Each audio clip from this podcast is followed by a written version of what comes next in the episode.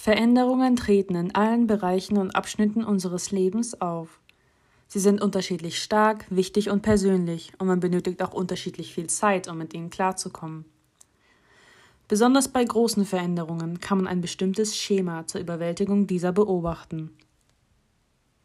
In der heutigen Podcast-Episode geht es um genau diese beobachtbaren fünf Phasen der Veränderungen und wie sie mit den fünf Sterbephasen eines Menschen verbunden sind. Dieser macht ein Patient, welcher mit einer hochsterblichen Krankheit diagnostiziert wird, durch, um mit seinem kommenden Tod klarzukommen und sich darauf vorzubereiten. Phase 1 Verleugnung Die erste Reaktion der menschlichen Psyche auf eine große Veränderung ist meist stimmt überhaupt nicht.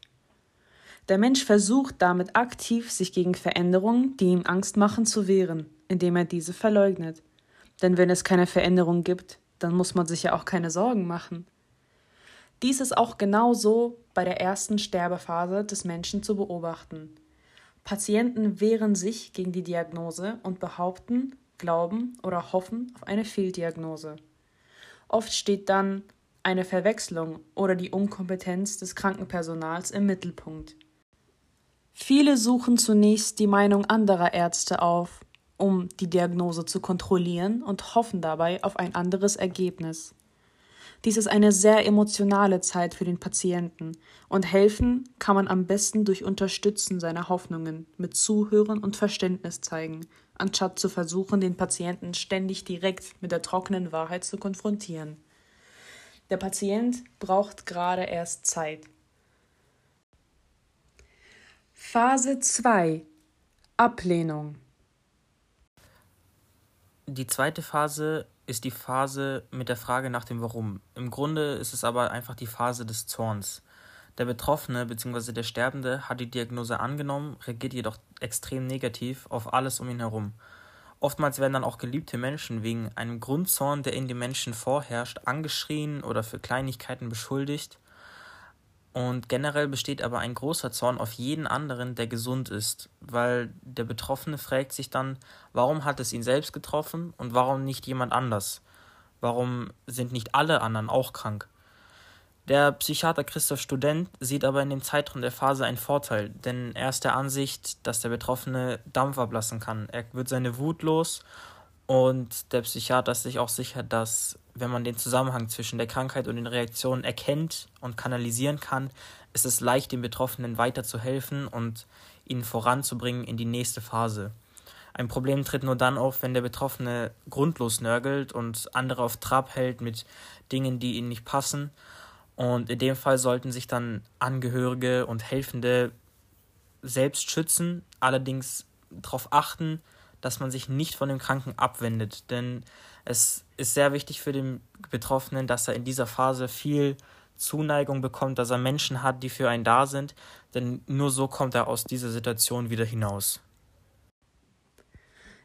Phase 3 Verhandeln In der dritten Phase, nachdem der Mensch die Realität und Gründe des Geschehens hinterfragt hat, versucht dieser die entstandene Situation zu verhandeln. Das heißt, die Veränderung wird gesehen, aber noch nicht in ihrer Tiefe akzeptiert. Sie wird mit Sachen aus der Vergangenheit aufgehübscht und erträglicher gemacht. Ein bald sterbender Patient verhandelt in dieser Phase mit Ärzten, Gott und Mitmenschen, was dieser tun würde, falls ihm die Möglichkeit auf ein Leben weiter gewährt wird. In der Hoffnung, dass dies tatsächlich passiert. Sie gehen alle möglichen Therapien ein und hoffen somit auf eine Verbesserung der Lage.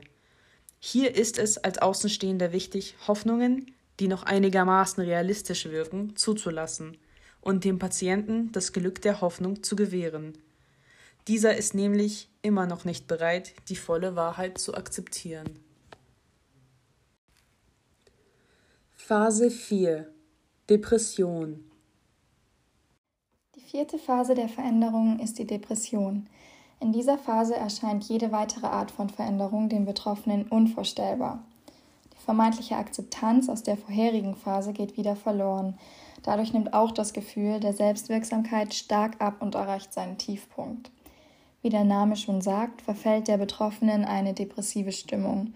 Es überkommt ihn ein Gefühl von Hilflosigkeit und Lethargie, sodass er eine Art ist doch eh sinnlos Denkweise einnimmt.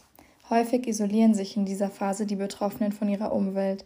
Sie suchen den Rückzug. Wie auch bei einer klassischen Depression äußert sich diese Phase bei den Betroffenen unter anderem auch durch Trägheit, Apathie und generell dem Verlust von Interesse an Dingen, die zuvor eigentlich immer Freude bereitet haben.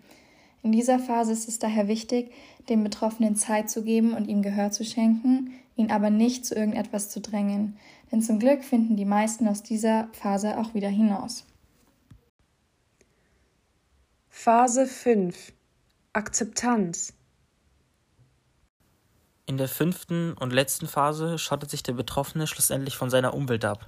Jedoch sollte man es dann nicht als Angehöriger oder auch nicht als Helfer falsch aufnehmen, denn in Wahrheit hat der Betroffene die schwierigste Phase, nämlich die der Akzeptanz erreicht. Das ist ein großer Meilenstein für jeden mit einer tödlichen Krankheit, denn nicht jeder Betroffene schafft es sich voll und ganz mit seinem Schicksal abzufinden.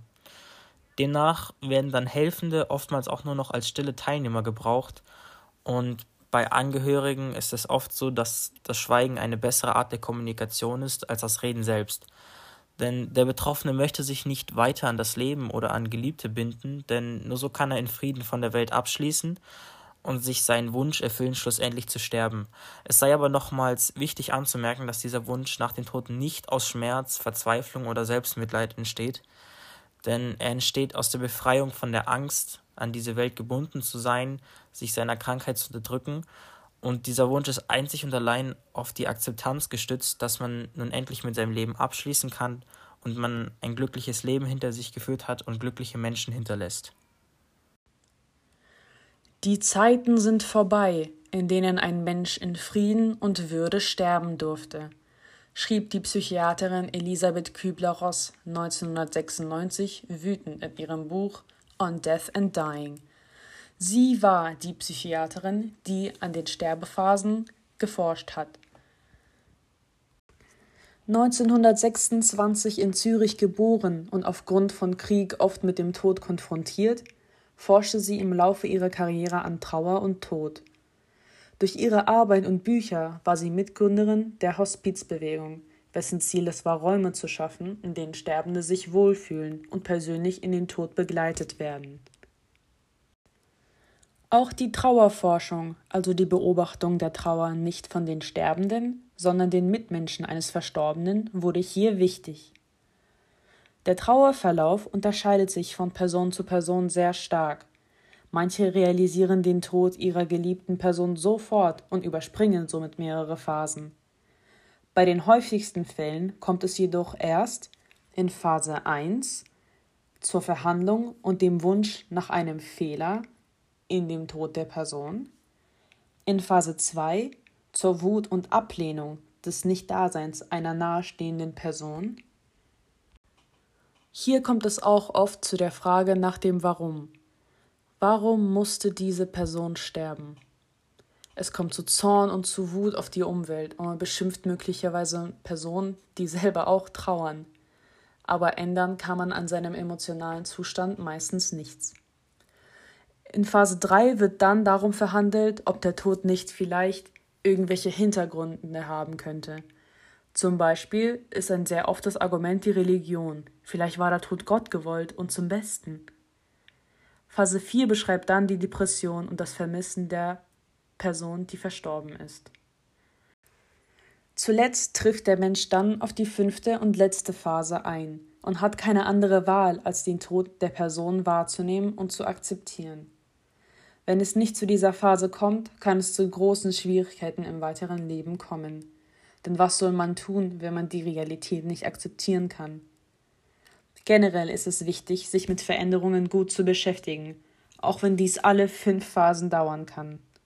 Man muss sich Zeit lassen.